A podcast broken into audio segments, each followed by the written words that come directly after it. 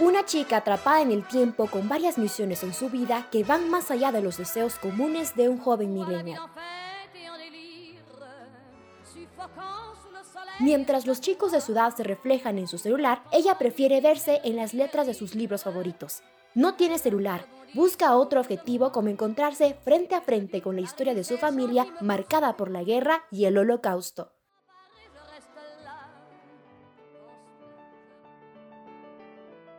Un tanto introvertida pero llena de sueños, en búsqueda de hacer que la historia de su abuela y artista Trude Soika, sobreviviente del holocausto, se mantenga viva en Ecuador. Ella es Gabriela Fonseca Steinitz, joven de 23 años, quiteña y con ascendencia checa, judía por la estrella que acompaña su pecho todos los días, amante de la historia del holocausto y en constante investigación por su propia identidad en el viejo continente.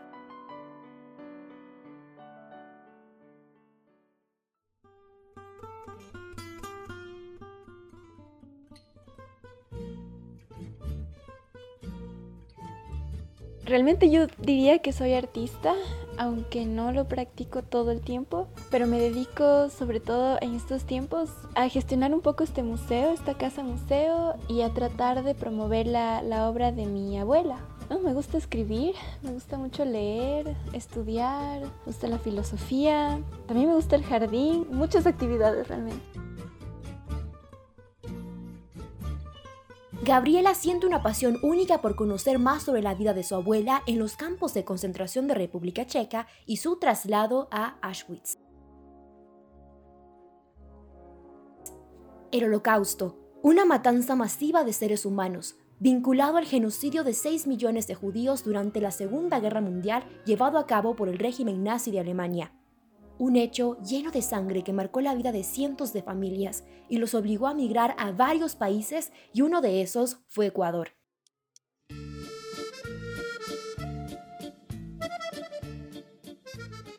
Trude Soka, nacida en 1909 en República Checa, abuela de Gabriela, llegó huyendo del holocausto y formó una familia desde cero en Quito. Fue artista y eso lo inculcó en su única nieta desde los 8 años. Jamás le explicó sobre el holocausto o lo que vivió en aquellos lugares. El arte fue la primera pista que le dio para que Gabriela investigue más sobre sus raíces. La guerra cambia a las personas. Ahí uno ve cómo estas, estas tragedias marcan generación tras generación. Nunca me contaron mis abuelos nada de lo que pasó. Más que nada es mi mamá que me transmitió algo y no sé, no sé exactamente cómo fue porque desde muy pequeña ya lo tenía presente. Ah, recién hace unos pocos días estaba escuchando grabaciones que yo, que yo hacía cuando era, cuando era pequeña. En una de esas le hacía preguntas a mi abuela. Eh, ¿Es verdad que tú perdiste a una niña durante el campo de concentración? Ah, ¿Por qué viniste al Ecuador? Ah, ¿cuáles, ¿Cuáles fueron tus impresiones durante cuando estabas en los campos de concentración? Yo ni me acordaba que le había hecho esas preguntas, debía tener unos ocho años.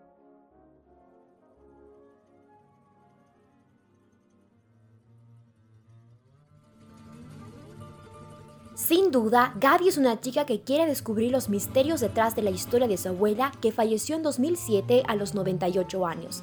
Fue parte de una generación distinta y llena de historia que todos los días descubre. Uno de los legados presentes que tiene la joven es el judaísmo, que ella lo describe como un pensamiento que va más allá de una religión.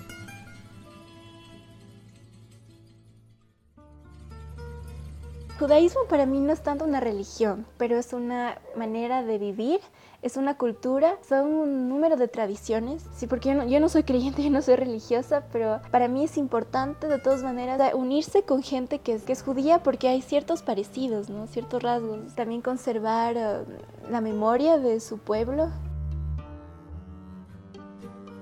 De la misma forma, Gaby siente una pasión única por el arte y dibujo desde muy pequeña gracias al apoyo de su abuela.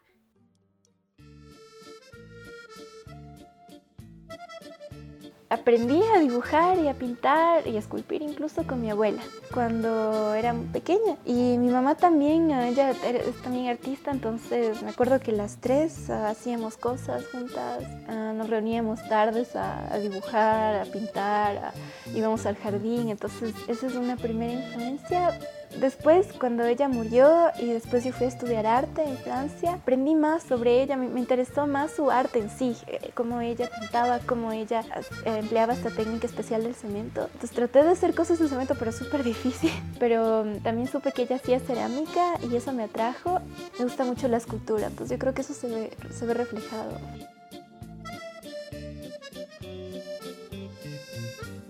Una de sus obras maestras ha sido inspirada en materiales de la propia tierra y la escultura que la identifica como una extensión de su cuerpo.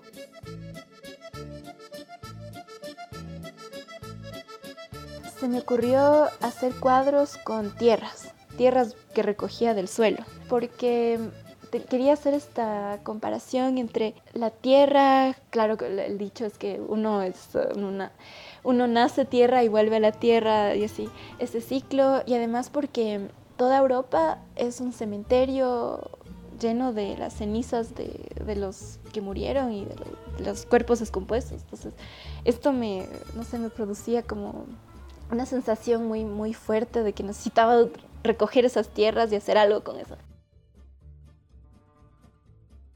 El arte es libertad para Gabriela y una forma de representar la historia de su familia. Hay dos maneras que, puede salir una obra. Ah, la primera es, tengo una idea en la cabeza, una idea de cualquier tipo. O sea, por ejemplo, ah, quiero representar la manera en que los artistas usan las manos. Entonces empiezo a pensar, empiezo a hacer búsquedas de otros artistas que han hecho esto, ah, que han tratado sobre el tema literatura. Entonces investigo y ahí van haciendo una idea y entonces lo desarrollo. la otra manera es totalmente lo contrario, es por ejemplo, cojo un pedazo de tierra, de cerámica, de, arcilla y empiezo a trabajar lo que salga, cualquier cosa, lo que, lo que me venga en los pensamientos.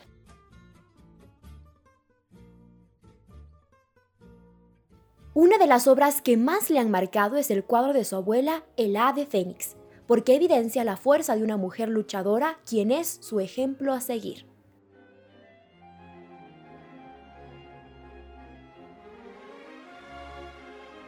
Representa un ave con el pico hacia arriba y está envuelto ah, por una serie de círculos, espiral más o menos. Y claro, representa el fénix, que es este pájaro que muere por el fuego.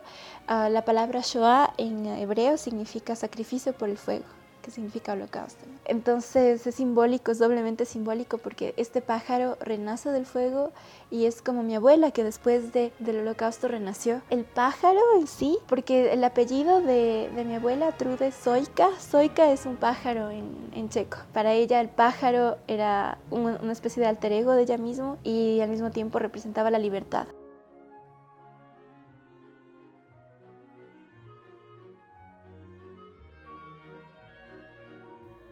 El anhelo más reciente de Gabriela es llevar la obra de su abuela a una exposición de arte que se encuentra ubicada en uno de los campos de concentración donde Trude Soika se encontraba.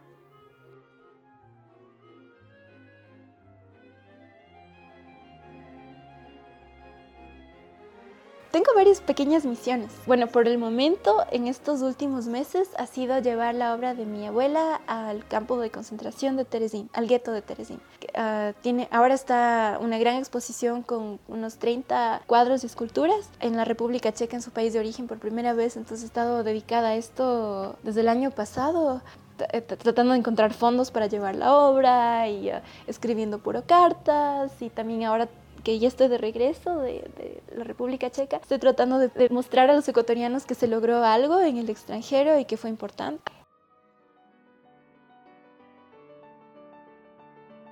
Su mamá, Anne Steinitz, siempre está pendiente de su hija y orgullosa de que busque sus raíces. Gracias a los viajes de Gabriela, Ana se ha dado cuenta que ella y su hija no están solas. Ella está haciendo investigaciones tanto de su, eh, eh, de su abuelita como de su abuelito. Y estamos aprendiendo bastante. Está, está descubriendo a personas que realmente fueron nuestra familia porque nosotros pensábamos que no tenemos nadie. Estamos descubriendo gente y eso me parece importante. Su madre cree que aunque Gabriela se encuentra a través de sus antepasados, debe buscar sus propios sueños. Yo creo que lo más importante para Gabriela es que ella siga sus sueños. Como mi madre siguió los suyos, que Gabriela tiene muchos sueños, que es importante que ella siga su arte. María Judith, una mujer que frecuenta pasar las tardes en la casa cultural, ha sido testigo del crecimiento de Gaby desde que era niña y está consciente de su potencial.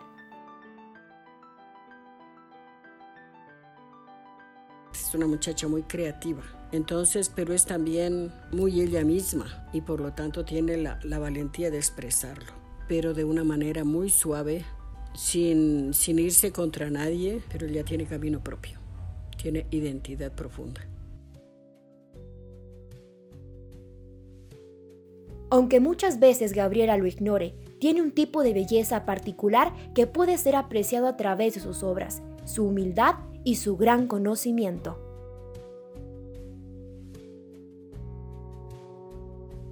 Un mito de Aracne que, que, me marcó mucho es, es, un mito griego. Chica, una señorita que mm, ella se cree que es la más hermosa del mundo y quiere probar. Pero Venus, que se supone que es la diosa, que es la más linda de todas, eh, no quiere que ella le haga la competencia. Entonces, Aracne uh, parece que tenía una, una, serie de conflictos y uh, Venus uh, le castiga convirtiéndola en araña y haciendo que teja durante toda su vida. Pero ella es como que tiene todavía su venganza porque teje las cosas, las, las formas más hermosas del mundo, las más delicadas. Entonces todavía sigue siendo la más bella en ese sentido.